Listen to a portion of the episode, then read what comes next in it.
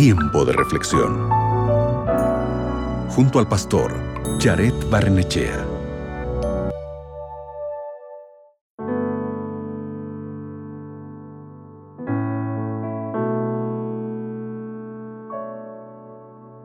Imagina tus mejores vacaciones, las vacaciones de toda una vida, en un lugar lleno de parques temáticos y alimentos y sobre todo que todos los gastos han sido pagados. ¡Qué felicidad! ¿No es cierto? En Éxodo capítulo 12 versículo 35 leemos que Dios proveyó plata y oro a su pueblo.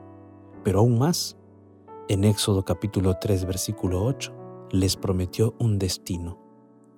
Un destino que probaría ser más satisfactorio que un viaje gratuito para toda la familia.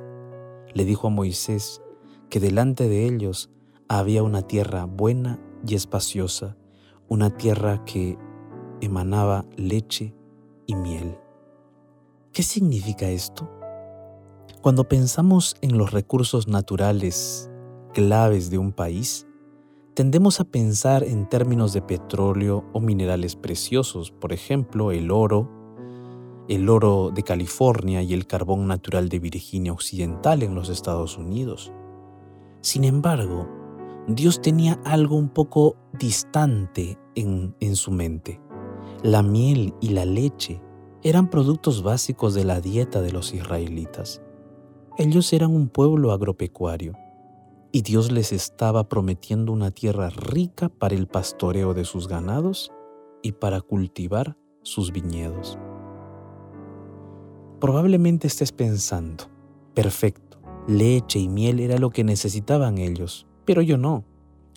Lo que yo realmente busco es un empleo, una esposa, un comprador para mi negocio o la cura para una enfermedad. Pues déjame decirte que Dios también tiene esas cosas que tú necesitas. El apóstol Pablo dice lo siguiente en Filipenses capítulo 4 versículo 19.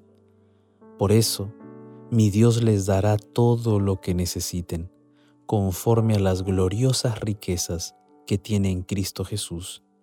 Y en Romanos capítulo 8 versículo 32 dice, el que no negó ni a su propio Hijo, sino que lo entregó por todos nosotros, ¿cómo no nos dará también junto con Él todas las cosas? Si Dios pudo despojar de oro y plata a los egipcios, y proveer una tierra rica en recursos que sus hijos necesitaban. Y si no dudó en entregar a su propio hijo por ti, ¿no crees que te proveerá lo que necesites? Sin duda, puedes confiar, podemos confiar que hay un Dios que está dispuesto a proveer de todas nuestras necesidades. Allí donde estás te invito para que oremos juntos. Padre Santo, Señor, gracias porque cada día tú nos sustentas.